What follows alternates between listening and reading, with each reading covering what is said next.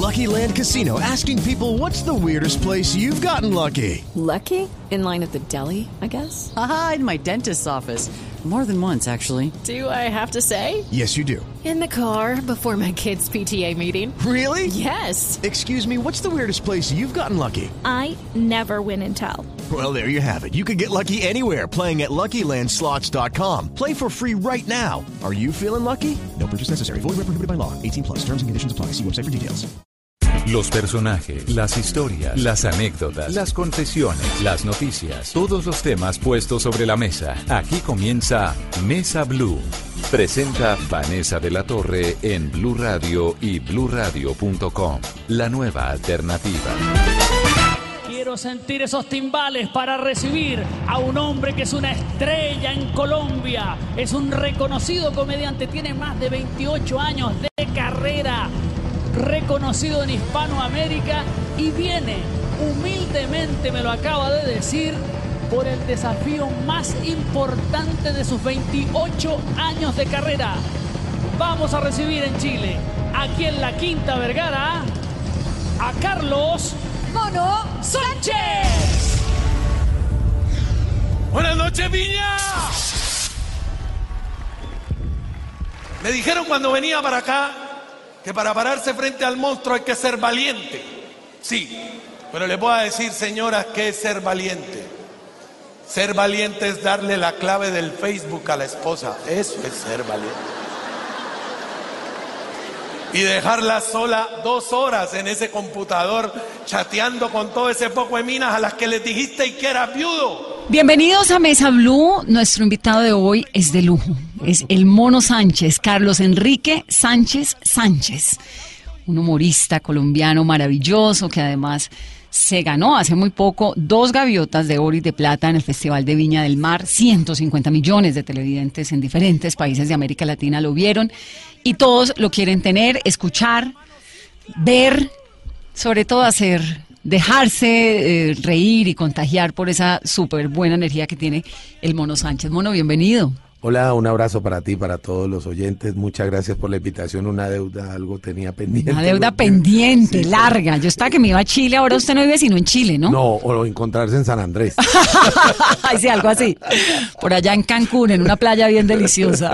sí, sí, creo que somos, somos eh, ¿cómo es? Eh, adictos a, a la mar. playa y al mar. Cierto es. Y eso que yo no me puedo meter mucho porque me da alergia a la arena. ¿Por qué? No sé, mal ¿En de serio? familia se me hinchan los dedos de los pies. no, bueno, no Eso solamente le pasa a un, uno de cada mil colombianos y yo soy uno de esos. ¿Verdad? ¿Es alérgico a la arena? Sí, algo me pasa, o sea, cierto, cierta arena, no toda, pero, pero se me hinchan los pies, no entiendo por qué. Me Bueno. toca ponerme bloqueador en, en la planta, en, en el empeine. Es rarísimo. Rarísimo. Me toca ir a dermatólogo y toda la cosa y que me miren y no, no, como es como si, como si me, me, ¿cómo se llama? Se me insolara el empeine. No le da alergia. ¿Quién sabe qué componentes? Las algas, alguna cosa que hay en la arena del mar y le da alergia. A los 50 años me descubrieron alergia a los calamares. A los 50. A los 50, después de comer toda la vida lo que quería, lo que me gustaba, un buen día me dio una alergia y me hicieron los reactivos calamares. No ¿Y solo calamares y arena o algo más? No, no más. Bueno, pilas porque de pronto se termina siendo alérgico a cualquier otra cosa que no ha Sí, no, sabido. eso puede pasar en cualquier Claro. momento. Los médicos lo dicen en cualquier momento. Conocí personas eh, que viven en la costa pacífica con la persona que me estaba atendiendo, el alergista o el alergólogo. como- no sé Aler- cómo- alergólogo. alergólogo, y me dijo, no, eso no es extraño. Yo tengo pacientes aquí de Buenaventura, gente que vive toda, ha vivido toda su vida en Buenaventura y de un momento a otro un camarón le hizo daño y no puede volver a comer. Y de la noche a la mañana nunca más camarones. Y yo no puedo volver a comer calamares. Bueno, y estuvo en Chile, acaba de llegar de Chile. ¿Qué estaba haciendo, mono? Bueno, después del éxito, ese tiro al aire que hicimos en, en, en Viña, porque era San Juan o al charco, como decimos los colombianos, eh, firmé contrato con varias empresas y con un grupo de empresarios bastante interesante en Chile y visitamos varias ciudades, estuvimos hasta abajo, hasta casi Tierra de Fuego, estuvimos en Punta Arenas, Puerto Natales, Valdivia, Temuco, eh, Iquique, Santiago, eh, trabajando. ¿Y la gente le entiende el humor en Chile? Tuve, mire que fue tan, tan gracioso esto porque cuando viajé a presentarme a Viña, el interés mío era mercadear un producto, que soy yo. El Mono Sánchez es un producto.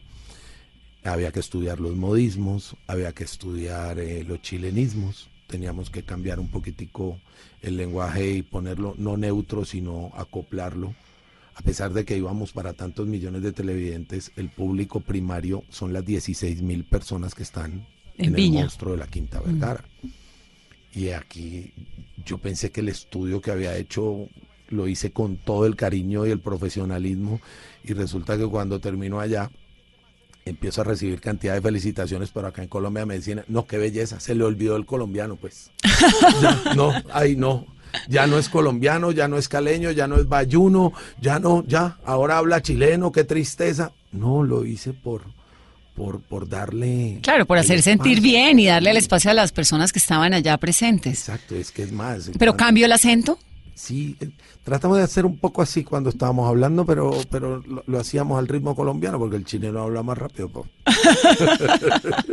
pero lo hicimos eh, incluso todavía cuando, cuando voy. Muchos mucho chilenos casados con colombiana, muchos colombianos casados con chilena, eh, niños que han nacido allá. Y me decían que una de las cosas que los había llevado a ver el espectáculo era que era fácil entenderme a mí que no había ese, ese parar un momento a preguntarle a la esposa o al esposo, ¿eso qué es? ¿Eso qué significa? No entiendo los chistes. No me voy a perder, no me voy a reír. Es un stand-up comedy solo para colombianos. No. Eh, la, la, adaptación de Somos Colombianos y que, ah, dime si soy latino, eh, le da para todos. Hemos estado en diferentes países y hemos hecho la adaptación y creo que la mamá latina es igual en todas partes. bueno, eso eso le iba a preguntar porque sus sus chistes y este humor suyo es muy de familia, ¿no? Muy familiar, de que se burla del papá, de la mamá, del primo, de cómo son las relaciones con la tía, con el contexto de uno, bueno, con esto. ¿Cambia en los diferentes países? Mire que no, sabe que no. Creo que, que el concepto latino de familia es tan particular, tan nuestro, tan, tan arraigado, a pesar de que, de que viajamos tanto. Hay un, hay un, modelo muy especial eh, en toda Latinoamérica y es la abuela, la mamá. Esto que voy a decir de pronto puede sonar chocante, pero para muchas personas es real. Cuando muere una abuela o cuando muere una mamá, la familia se dispersa. Claro. El domingo de visitar a la abuela casi es una obligación el domingo de ir a la casa de la mamá cuando uno está casado es casi una obligación. Es más, los hombres cuando nos casamos nos volvemos más de la familia de la mujer. Claro. sí, por eso es que dicen que la suegra nunca quiere, el, cuento de la suegra es que realmente a la que no quiere es a la nuera. A la nuera. Porque la mamá de uno, pues siempre es la de uno. Lo digo en mi, en mi show y, y, aplica en todas partes. En todas partes este dicho yo pensé que era solo colombiano, no. Los hijos de mis hijas mis nietos serán. Hmm. Los hijos de mis hijos en duda estarán. en todas partes funciona. Lo digo y la gente lo termina de decir.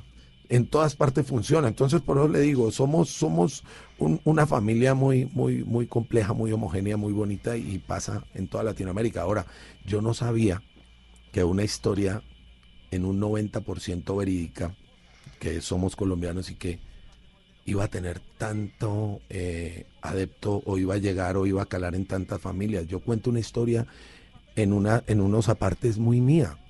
¿Qué es cuál historia? Ese niño que se lanza en un carrito esferado, carrito de balineras que le decimos en Cali, y el carrito de balineras que le dicen en Medellín, que se lanzaba por una loma a caer a una avenida principal, con un amigo, amigo, entre comillas, que avisaba abajo que se podía lanzar. Hágale. Hágale que no viene carro. Entonces, eso no sabía que, iba a, funcionar tanto. Los, las, las, visitas de familia, las reuniones donde la abuela, la típica abuela nuestra. que la es abuela nuestra es esa, esa abuelita típica que todos tenemos en casa que se queda dormidita viendo televisión.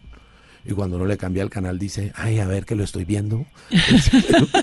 pero ella está fundida, ella está fundida, pero lo está viendo. No me cambia el canal que estoy viendo. Sí, está cabeceando, pero lo está viendo. Sí, o cuando a eh, uno le quita al marido las gafas y no, no déjeme que estoy leyendo. está profundo. Está profundo, está ido.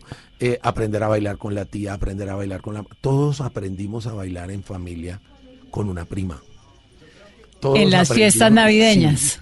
vaya, saque a su... Es más, ese, ese, ese típico dicho nuestro de, de, la, de las mamás, ¿por qué no vais a sacar a su tía?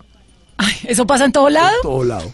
vaya, mire que la tía, mire que la tía le está haciendo caritas. Ahora, tía colombiana que no tiene, o tía latina que no tiene con quién bailar, busca bebé. préstame el niño, bebé. préstame el niño, yo me lo llevo, yo quiero bailar con él. He visto tías bailando con bebés de 4 o 5 años cargados, o si ya pueden caminar, eso. Dándole vueltas y vueltas y la mamá, me lo vas a marear. Eso es algo tan nuestro que no, nunca pensé que iba a causar esa gracia en la gente. Y resulta que empezó a funcionar. Y gracias a Dios en Colombia el humor tiene un proceso que para muchos ha sido difícil de aceptar, pero que toca aceptarlo. Hay que aceptarlo. Y es esa transición de olvidarnos del humor, eh, hacer sátira o hacer eh, humor mofa en color, raza, idiosincrasia, política, religión, el concepto sexual, la inclinación sexual. Y nosotros lo vemos. Las redes sociales ahora son un espacio magnífico para que todos esos que no cuentan chistes lo hagan, pero también para criticar, también para atacar, para señalar, para, para quitar y que no más con esto y no más este humor así. Entonces estamos ya inclinados todos en esa balanza de hacer humor nuestro, hablar en primera persona, mi casa, mi familia, mi señora, mi papá, mi mamá, mis tías, pero hay algo que no hemos podido quebrar. Cuando uno dice mi suegra, la gente dice, se metió con la suegra de todos. Claro. Ser valiente es molestarle la vida a la suegra. Pero vamos a hablar de la mamá de los hombres, porque es que la mamá de uno también molesta. ¿ah? No es solamente la mamá de ella. Yo le molesto mucho la vida a mi suegra. Recién íbamos por un parque en una piscina y le dije, suegra, piscina, métase. Y me dijo, ¿yo por qué? Le dije, porque usted se mete en todo, métase ahí. Pero ¿por qué la suegra es ese personaje que causa tanto... A todo el mundo le gusta molestar con la suegra, desde Condorito.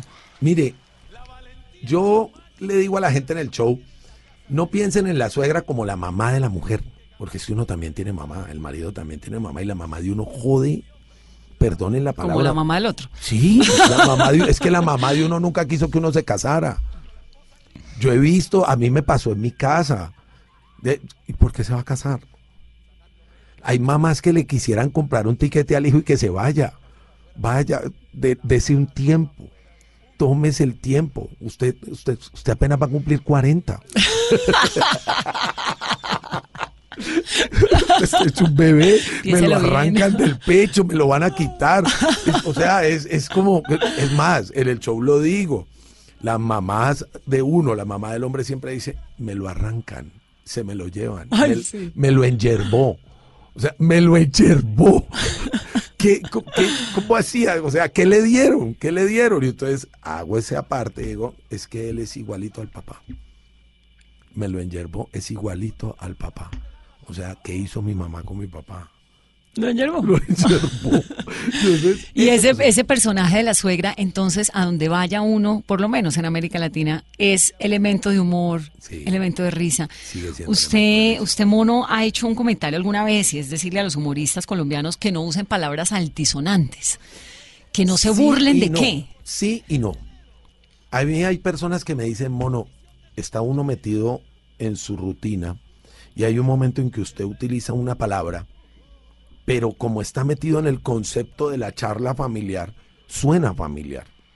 Hmm. Pero todos, me incluyo, yo no puedo decir que, no lo he hecho, jamás lo diría. Es más, en el proceso, en estos 28 años que llevo contando chistes, todos alguna vez llegamos a pensar que por decir una vulgaridad en una presentación íbamos a mejorar el show. Íbamos a ser más chistosos. Yo aprendí en este, en este proceso de, humor aprendí de choques. Un choque para mí, estando en un sitio donde trabajé 11 años en Cali, donde me di a conocer mucho, un choque para mí fue empezar a hacer chistes, estaba contando chistes previo a otra presentación, y había una señora en el público, le estoy hablando hace muchos años, 15, 17 años, había una, una señora en el público, pero se reía, su risa era contagiosa, sonora, la señora tenía peluca. Yo esto lo he contado a todo el mundo. No me avergüenzo, es más, lo cuento para que los que están en este proceso de hacer humor lo piensen. Y la señora tenía peluca y a mí me pareció muy gracioso fregarle la vida a la peluca y la gente muerta la risa y la señora más se reía y vino a tomarse una foto conmigo. No estaban las fotos de los celulares, era la camarita. El hijo no estaba muy alegre tomándose la foto. Y yo le dije, venga, hermano, ¿qué le pasó? Mire que su mamá está contenta. Y me dijo, viejo, ella está feliz y se lo agradezco. Pero mi mamá tiene cáncer. Mm. Y tienen peluca porque le toca tener. Ese día aprendí que con el público no me debo meter. Ni Claro. con el gordo, ni con el flaco, ni con el alto, ni con el bajito. Hasta ahí llegó. Hasta ahí llegó, porque uno nunca sabe en el público ¿Quién hay? quién está sentado con ganas de reírse para olvidarse de sus problemas. Enrique Colavisa nos enseñó a muchos, sobre todo a los del Valle, que la gente que va se olvida en ese lapso de tiempo que uno tiene, una hora, dos horas, hora y media, que debe plata, que pagó una boleta costosa, que tiene problemas de salud, que lo trajeron porque no sabía y resultó riéndose y agradece lo que ha, lo que ha ocurrido. El público se divide en cuatro cuadrados perfectos en un escenario. El que te va a ver, el que va con los que te van a ver porque les han contado, el que disfruta del humor, porque sí, no importa quién vaya, yo quiero reírme, y hay un cuarto público que es al que uno debe diri- dirigirse. El que se sienta a decir, hágame reír Que a eso vine. a mirarte, a mirarte, a tragarse la risa. Yo a todo el mundo le digo lo mismo, no se trague la risa, que todo lo que uno se traga busca por dónde salir. Entonces, uno- es, es parte de lo que yo digo y lo digo en mi show, es que ríase. El reírse no, no, no le está generando a usted ningún problema, le está dando salud. Yo vi la película de Patch Adams y me parece un Que es bonito. Williams. Robbie Williams. Mi padre, en vida, eh, él ya murió, pero estuvo muy enfermo y un buen día estaba hospitalizado en una clínica en Cali y resulta que había un grupo de médicos, paramédicos, enfermeras que tenían, habían hecho su grupo clown con penachos y, y- y pelucas de colores y la nariz y Sí, guitarra. como y payasos. entraba- sí, los payasos, entraban los clowns, entraban a, a alegrar a los enfermos. Mi papá estaba recién operado y yo estaba con él en el cuarto cuando yo veo que él abre los ojos del tamaño de un plato de sopa y así con su recién salido de cirugía les dijo, yo no había visto que ellos iban entrando. Aquí no. Aquí no vengan a joder que yo tengo payaso propio. La familia. Asomo la cabeza y veo yo que venían entrando todos los, los, los clowns de, de, de médicos y me dice, ay, su papá está como malito, ¿cierto? Yo no, yo no sabía que, que ustedes iban entrando. Me pareció muy simpático porque solo lo había visto en una película. Solo había visto que eso lo hacían médicos en una película. Claro. Pero luego me tocó verlo y, y ver a mi papá decir que tenía payaso propio. En la familia. entonces, sí, es, es algo, es algo muy, muy, muy simpático y ver que tanta gente ahora, incluso en la radio, en la televisión, gente que no contaba chistes, locutores, locutores en programas de radio.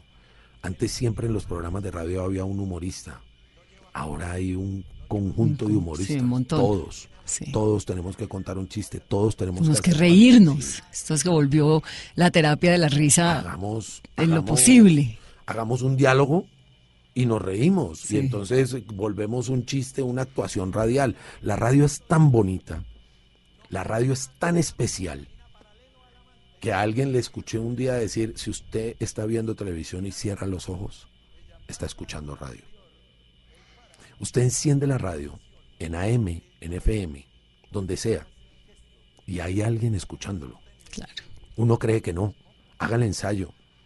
Yo lo hice muchos años. Vamos a rifar y antes de que uno diga que va a rifar ya sonó Ya teléfono. aparece alguien y Sí. afortunadamente existen los oyentes. Vamos Sí, a hacer sí. una pausa en esta conversación que estamos teniendo aquí con Carlos El Mono Sánchez, pero al volver vamos a hablar de su historia, de por qué decidió el humor en su vida, de por qué fue tan importante don Francisco en la carrera de este gran caleño que nos encanta tener aquí en la cabina. El antes y el ahora. El humor de antes, por ejemplo, era, era un humor más fino, más decente. Inclusive las situaciones de pareja eran más finas, más decentes. Uno cuando iba a visitar a una novia, uno no podía aparecerse en la casa y entrar como pasa ahora y de un momento a otro el muchacho llegó. No, en esa época había que llamar primero a la casa. Mi amor, ¿cómo estás? Qué pena que te diga mi amor. Eh, eh, a ver si le dices a, con temblor y todo, a tu papá y a tu mamá que si me reciben 15 minutos, 15 minutos yo voy, saludo, miro tobillo y me voy. es, un, es, un, saludito rápido, yo, yo voy le llevo un detallito a tu mamá que a ella le gustan. Es más, llego después de la comida para que tu papá no me haga mala cara, que, que siempre van a decir que es que yo voy a comer gratis, entonces una cosita liviana, yo voy y no me demoro nada, en cambio ahora ¿Cómo son los muchachos de ahora? Cogen el teléfono, llaman a las novias. ¿Qué mami? Si les da una mamitis, la cosa más importante. ¿Qué más, mami? ¿Bien o no? Ah, ¿quiere venir a la casa? Ah, no, a ver unas películas. Y ella, ay, tan rico. ¿Y qué llevo? Y el tangas negras, mi amor, no más. Sí, la cosa es diferente. Antes, antes, por ejemplo, un muchacho llegaba a una casa, yo tengo tres hermanas, un muchacho llegaba a una casa en un carro, pitaba el pito de toda la vida en Colombia, el claxon, el... Y ya la muchacha, haga un sonido de eso en cualquier partido, ahora que todo el mundo asoma, ya voy, ese es el pito colombiano. Y la novia salía y la mamá, ¿para dónde va? ¿Ustedes de cuándo se llama pipi, pipi? Ahora, usted llega a la casa a las 11 de la noche y el novio de la, hija todavía está en la casa, todavía está en la casa. Y uno abre la puerta del cuarto y él está en la cama con ella y buenas noches, ay papá, toque. Y a veces se quedan hasta el otro día, hasta el otro día, que uno tiene que decirle al muchacho, joven, buenos días, ¿qué va a desayunar? No, yo sé que ya comió, quiero saber es qué va a desayunar.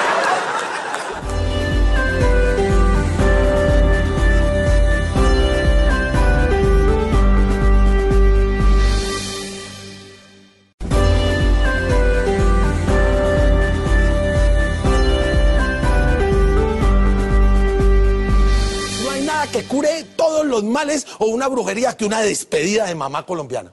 Porque es que, por ejemplo, la mamá americana, la mamá italiana, la mamá alemana, cuando un hijo va a salir, cuando un hijo va a salir, que ya va para el colegio, la mamá italiana le dice, chao, bello, y el culimbo se va.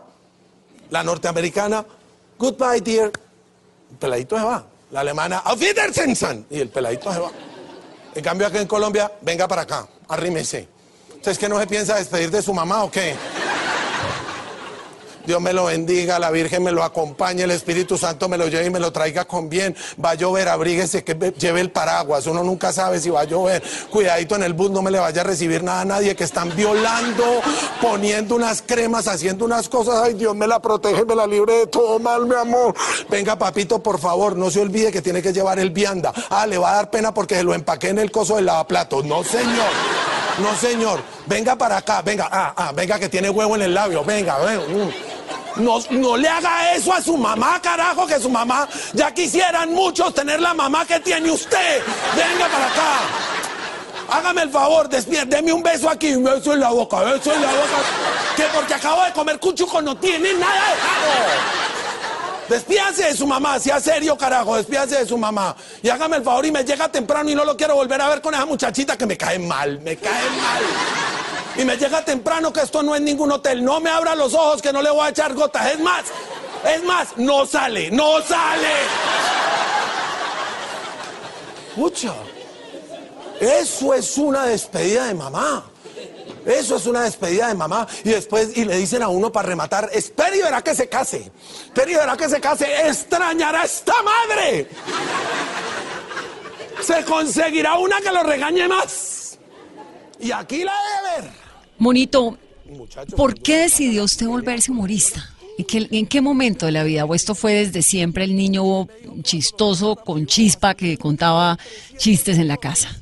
Esto, esto me cuesta decirlo porque yo sé que, mi hijo va a estar escuchando el, el, programa y mi hijo es de los que va a decir, si veo papá, otra vez. Yo no puedo darle un buen ejemplo en ese sentido a mi hijo que ya tiene 18 años porque yo no fui el estudiante modelo.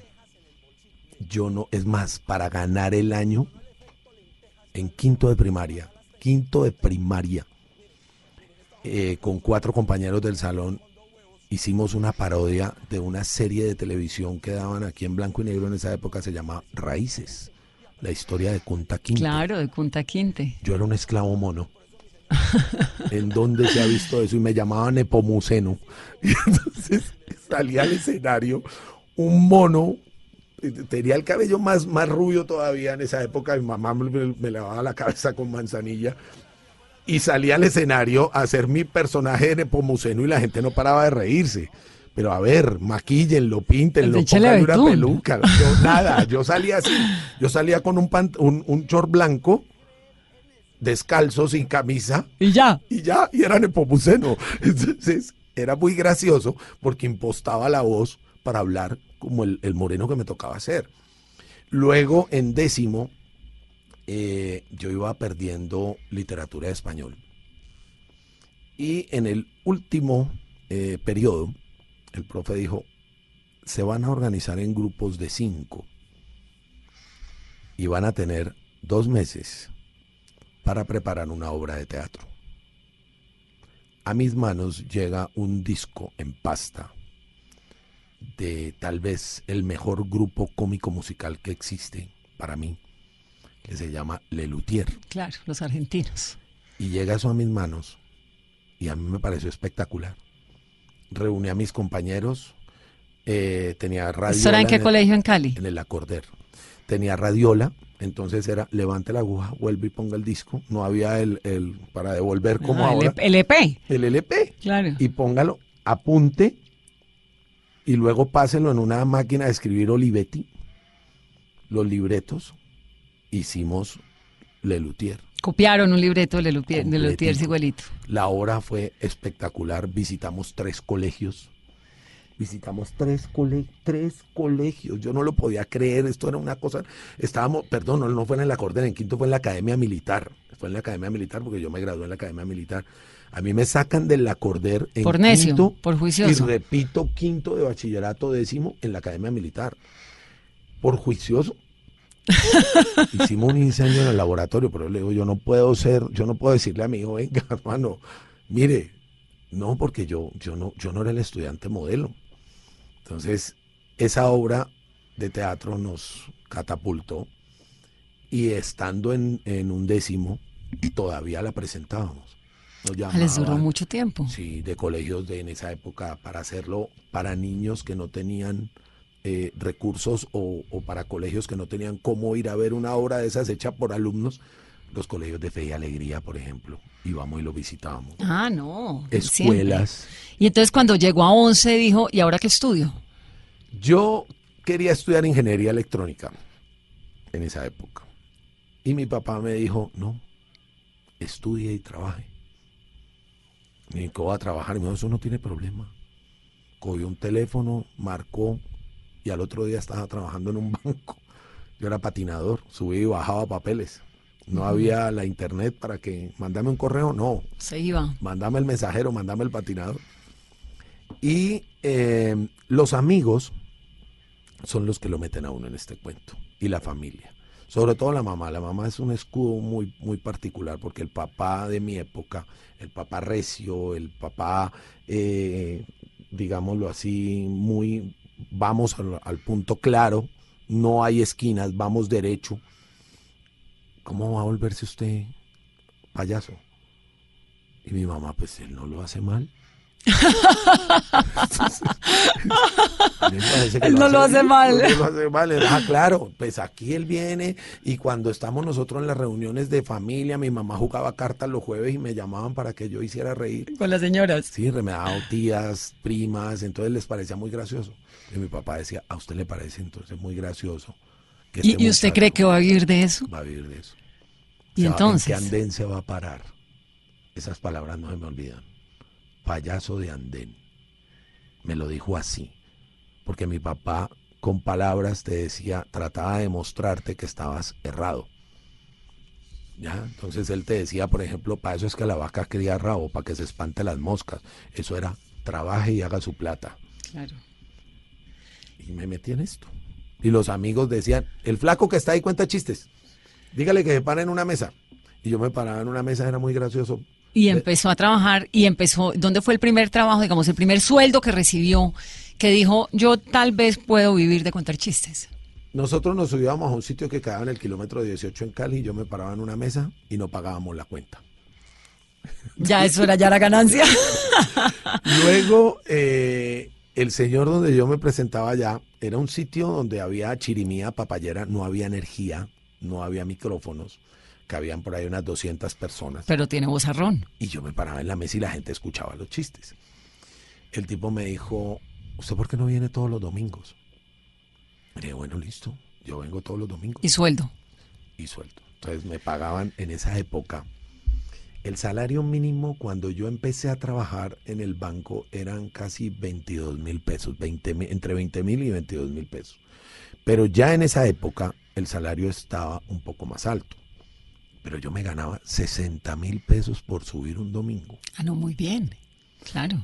Y luego me llaman para trabajar en un sitio en Cali donde me tocaba alternar con personajes como Alfredito Linares en el piano y el pollo urbano en el saxofón.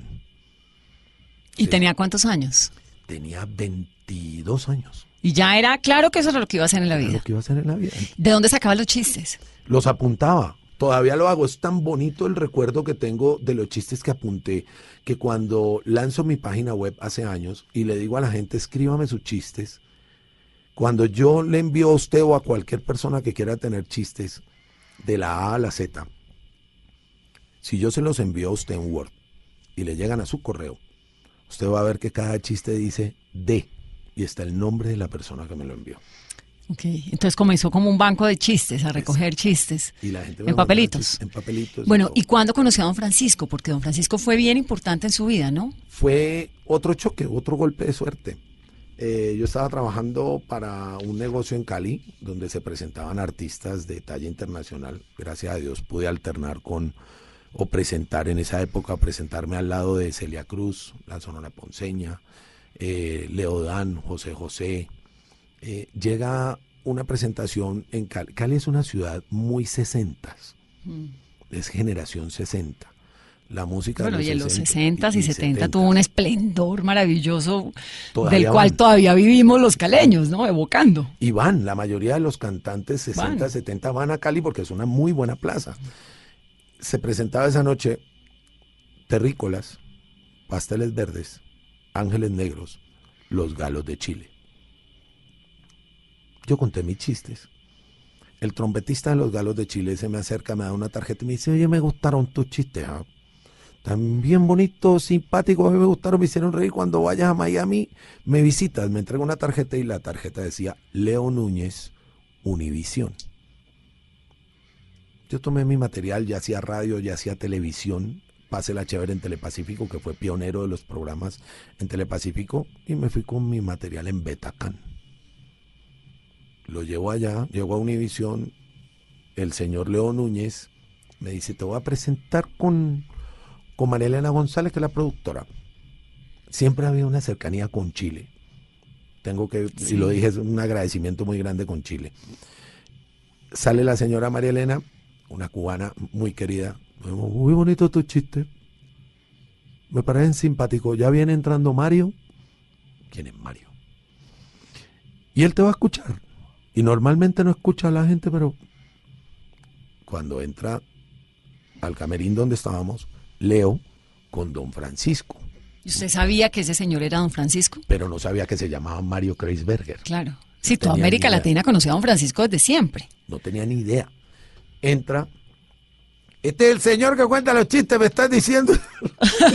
Leído, a ver, eh, monito, ya revisó María Elena tu material y María Elena le dijo, sí, pero él tiene sus cosas colombianas.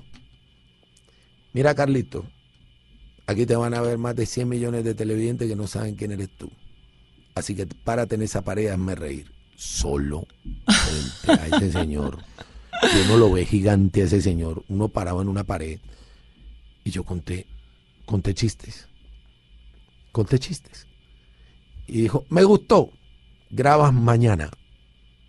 Y fue el show de don Francisco. Y fue al show de don Francisco, sábado gigante, grabé al día siguiente. Cuando voy a grabar al día siguiente, me dicen, vamos por mil dólares el concurso. En 1999, mil dólares. Yo, pero a mí, ¿cómo así? O sea, yo voy a, viene a concursar. Yo ni siquiera había concursado en un sábado felices. Yo nunca concursé. Usted ni sabía Felices. que iba a concursar en nada. Concursé y gané. Y se los ganó. Y, me, y seguí ganando. Estuve a punto de ganarme el auto dos veces. ¿Qué hizo con esos mil dólares primeros?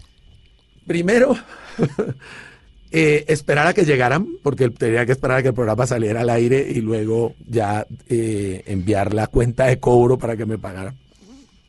Y decirle a mi papá, mira, Wow. se puede.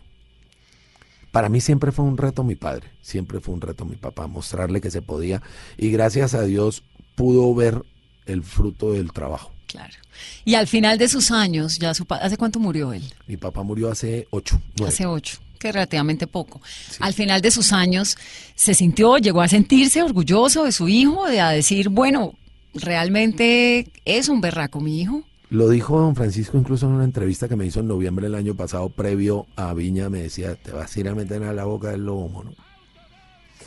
Para mi papá fui payaso, luego fui contachistes, luego fui comediante, y cuando me gano el automóvil en Sábado Gigante y cuando empiezo a hacer tantas cosas con Univisión de la mano de don Francisco, ya era humorista.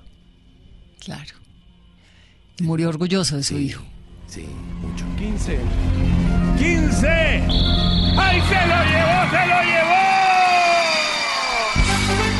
Se llevó el automóvil 5 mil dólares. 5 mil dólares y el automóvil. Gracias, Francisco. 5 mil dólares y el automóvil. Se lo, se lo dedico a, a mi pequeño hijo que está en Colombia, Juan David. Los números son de él, nació el 18 de febrero, por eso este 18, la fecha de 15 es muy especial. Muchas gracias, don Francisco. Y el 3, Entonces don Francisco llega, le abre obviamente unas puertas muy grandes. ¿Esto fue en 99? En 1999 y en el 2003 me ganó el auto. No había ese boom de las redes sociales, no había un Facebook, no había un Twitter para uno decir, miren lo que está haciendo el mono. Es más, yo publiqué hace poco, en julio, hace tantos años esto, y la gente escribía, no puede ser. ¿En qué, ¿En qué ha cambiado ese humor de hace 20 años con el de hoy en día? en, en algo que nosotros los colombianos aprendimos a aplicar del humor americano. Ahora le llamamos stand-up comedy. Pero aquí es rutinas. La primera persona o las primeras personas que yo vi hacer rutinas de chistes, Enrique Colavisa, Montecristo y la nena Jiménez. ¿Por qué? Que es el- contar chistes seguidos, Seguidos. uno tras otro. los humoristas la mayoría llegaban a Sábado Felices a contar un chiste. Ahora tú miras los cuentachistes y son historias. Hasta el propio nombre de la sección Los cuentachistes ha variado, no ha variado, pero, pero el concurso como tal sí.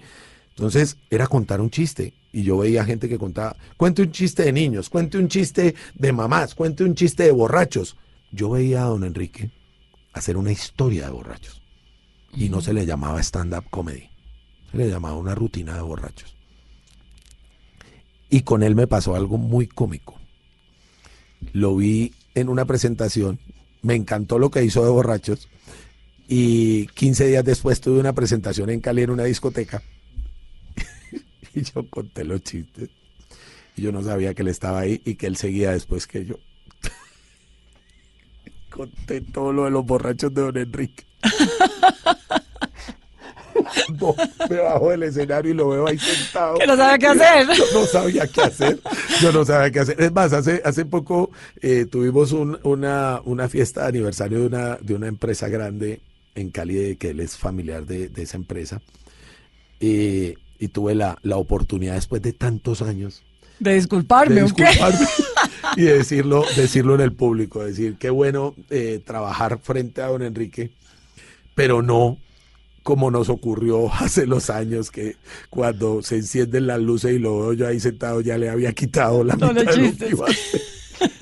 Sí, sí, es, es- fue algo, fue algo maravilloso entrar en, e- en ese mundo de, de poder hilar los cuentos como lo ¿Es, es difícil? Sí. ¿Qué pasa si uno se levanta, bueno, como todos los seres humanos, un día de mal genio, tristes, y hay una función? Hay que trabajar. La noche anterior a la muerte de mi madre yo estaba trabajando. Preocupado y triste. Sí. Y, y estábamos esperando únicamente el desenlace. Y esa noche eh, recuerdo que eh, mi madre en medio de sus cosas me dijo, ¿te toca ir hoy a trabajar? Y sí, claro. Se presentan los Visconti. Y me dijo, ay, yo voy a ir.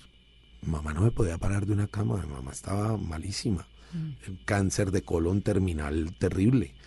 Y, y me tocó presentar a los Visconti y que repitieran mamá vieja dos, tres Ay. veces y uno ahí con el nudo en la garganta.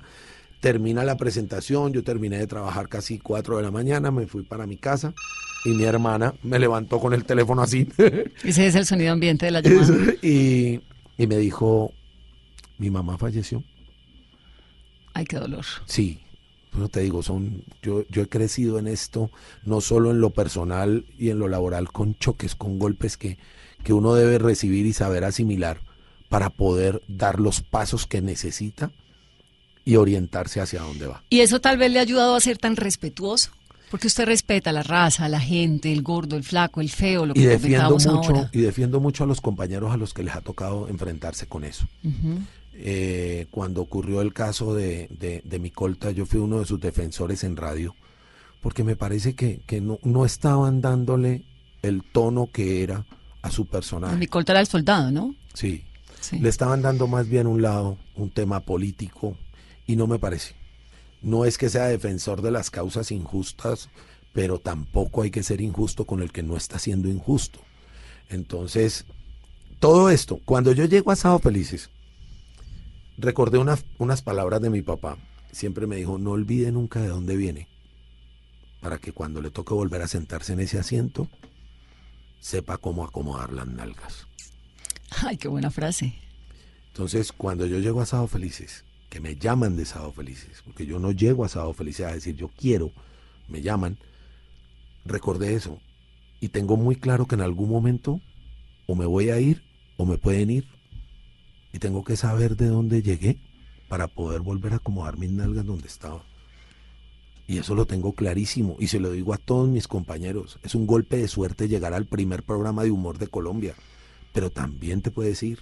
Hay mucha gente que viene impulsando. Y mucho talento, Mucho ¿no? talento, demasiado talento. Cada vez que llega un talento nuevo, uno sabe que la puerta está más cerca. Y más cuando tenés 51 años. Viene mucho pelado de 24, 25, 27, 30 años que quieren ese espacio. Quieren llegar a un festival del humor. Yo llegué primero al festival del humor antes que llegar a Sábado Feliz. La mayoría llegan a Sábado Feliz y luego al festival del humor. Aprender a convivir con una cantidad de gente que tiene un talento bárbaro. Los que empezaron Sábado Felices les tengo un respeto pero profundo.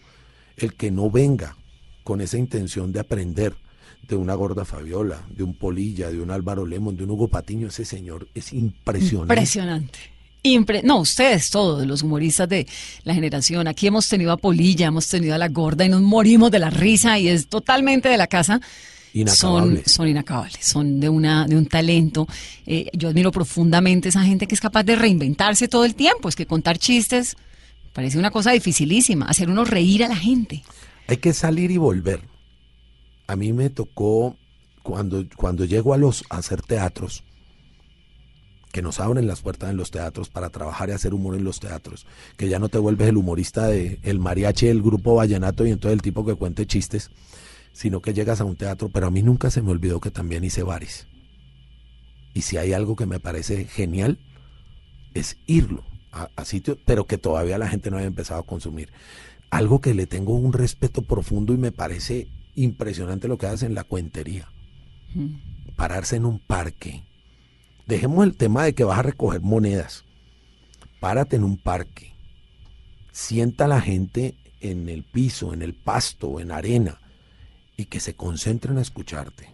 Sin un micrófono y que logres sentar niños, adultos, personas de todas las razas, colores e idiosincrasias, con tal de reírse y hacer silencio, eso es mágico. Sí. Pues monito, ha sido un gusto Muchas esta gracias. conversación de domingo.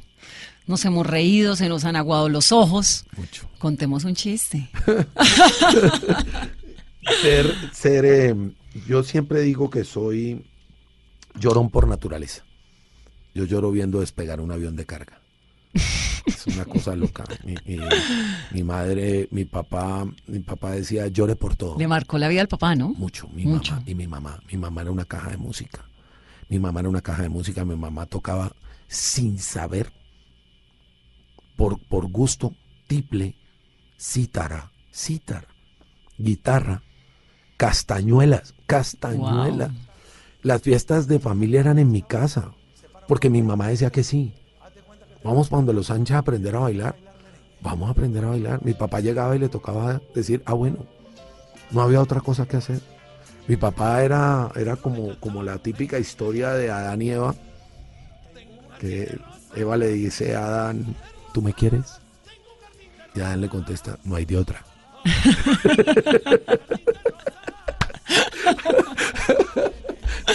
Así era mi casa, así crecí yo. Te agradezco muchísimo, de verdad. No, monito. Gracias por haber venido, por estar con nosotros en este domingo. Y a todos nuestros oyentes, esperamos que se hayan divertido y sobre todo que se sigan riendo, que es lo realmente importante en la vida. No llora, pero también hay que reírse. Gracias, monito. Muchas gracias, un abrazo a todos. ¿Por qué será que los que se dicen amigos de uno no lo llaman a uno sino para empujar autos, donar sangre, ayudar en mudanzas o jurar en falso? Porque ustedes mujeres con todo el respeto que me merecen, ustedes no se defienden, se atacan. Se atacan, no se ayudan. Una mujer puede estar aquí de pie y si, hay algo grave para una mujer es que otra tenga la misma blusa en la misma fiesta. Y las demás de puro lo hacen. No vaya a mirar, no vaya a mirar. Dígale a una mujer, no vaya a mirar. Parece la película del exorcista. ¿Qué? Los hombres no, los hombres podemos estar con la misma ropa, nos encontramos y decimos, oye, ¿en qué orquesta estamos? po? ¡Eh!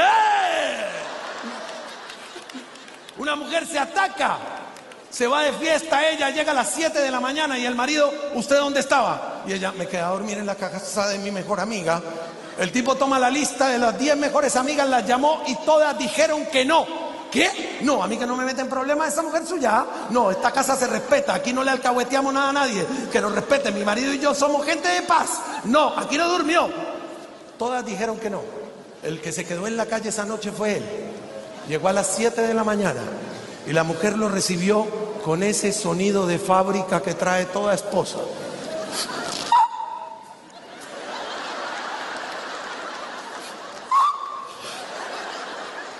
Y la frase, ahora tomo mis maletas y me voy al demonio. Y se van para la casa de la mamá. Esta vaina no falla.